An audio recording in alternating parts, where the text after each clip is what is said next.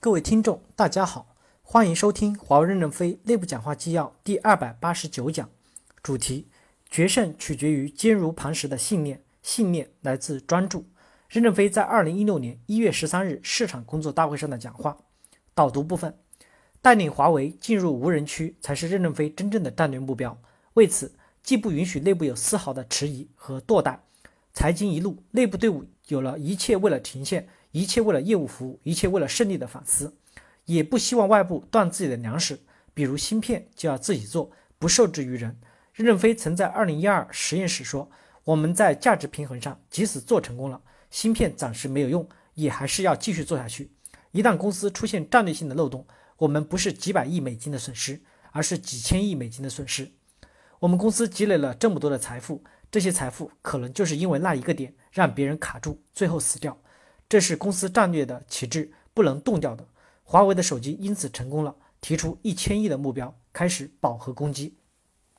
正文部分，第一部分要敢于在战略机会点上聚焦力量，实和施饱和攻击。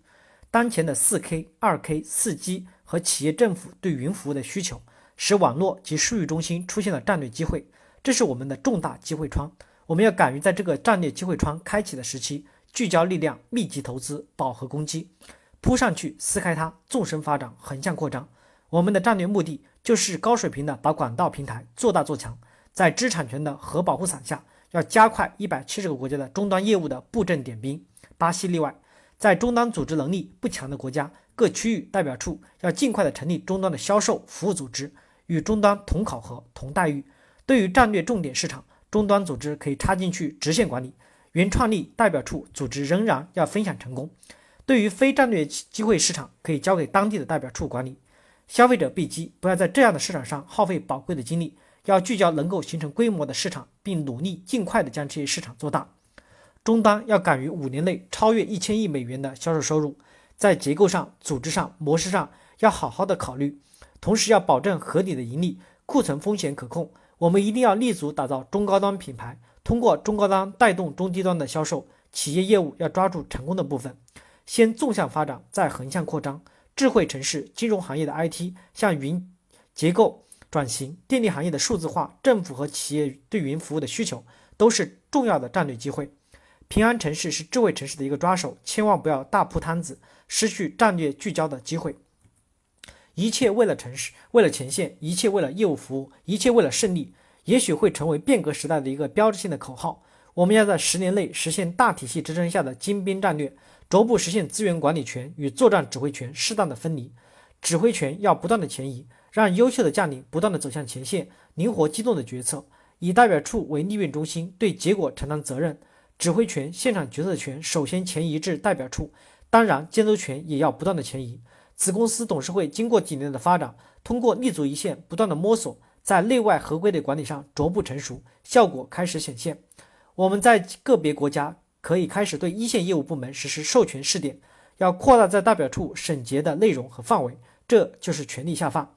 流程要纵向、横向打通，要让听得见炮声的人能呼唤炮火，能呼唤到炮火。要逐步形成各领域的专业职员层，他们不需要循环流动，不需要跨领域成长，只需要对自己的操作熟练、及时、准确。他们可以本地化。不受年龄的限制，可以快乐地度过平凡的一生，使确定性的工作能简单快捷，指令性的错误应由指令下达者负责，加快行政服务的市场化与汇通碎片业务的私有金进程。他们的业务是繁荣园区，减少职员。第二部分要布局一格用人才，让服务的旗帜高高飘扬。我们要对各级优秀干部循环赋能，要在责任结果的基础上大力选拔干部，内生成长是我们。主要的干部路线，我们要用开放的心胸引进各种优秀人才，要敢于在他们能发挥作用方面使用他们。我们要不拘一格的选拔优秀，使用一切优秀的分子，不要问他从哪里来，不要问他有何种经历，只要他适合攻击上纲领。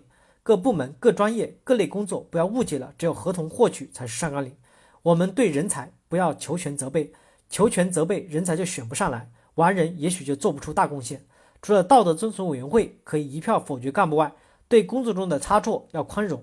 不抢答的干部不一定是好干部，看风使舵、跟人站队，容易产生机会主义。选拔各级干部要实行少数服从多数的表决制，向上级团队报告应是本团队的集体意见，应告知上级团队的每一个人。私下与上级团队沟通的内容，以纪要形式再向上下两级团队中沟通。应对破格提拔的推荐人，要在两年内承担连带责任。即使道德委遵从委员会的一票否决，但否决期只有六个月，六个月以后可以重新提名，以改正不再否决就可以使用。不要随意否定一个冲锋的干部，我们一定要促使千军万马上战场。精英，我们不要理解为仅仅是金字塔塔尖的一部分，而是存在于每个阶层、每一个类别。有工作的地方就有精英，做面条有面条精英、焊接精英、咖啡精英、支付精英、签证精英、仓库精英。我们的政策要覆盖、激励所有的精英，形成组合合力，千军万马搞好质量，提高效益，增加效益。我们要精简非主航道、非战略机会点项目的编制，要千军万马去抢夺战略机会窗开启时期的胜利。我们要的是胜利，不是过程。各主战场的部门不要排斥其他项目调整进入的骨干，不要借口他们的专业不合适。颠覆往往都是外行干的，年轻人从事的工作往往与他所学的专业无关。颠覆旧中国的是两个医生，在一些战役关键时期，战略预备队也打光了，常常是卫生兵、炊事员、理发员、警卫员、通信兵组成的杂牌部队投入进去，是赢得胜利天平的最后一根稻草。各级主管要有全局观。让干部循环流动起来，你不放一些优秀的干部走入主战场，让他们失去立功的机会，结果比他们更年轻的人升为将领，他们会真心拥护你吗？你辖区的新生力量没有了晋升机会，他们会拥护你吗？你以为扣住人你就会成功吗？君不知二十多年来，华为走出去多少优秀青年，留下我们这些傻子，他们不走，有我们这些傻瓜的机会吗？他们把胜利的光荣让给了我们，我们不是受到人家人的表扬了吗？我们既然胸怀世界，就要敢于气吞山河，团结一切你不愿意团结的人，反对过你，而且又反对的反对了的人，也包括反错了的人。感谢大家的收听，敬请期待下一讲内容。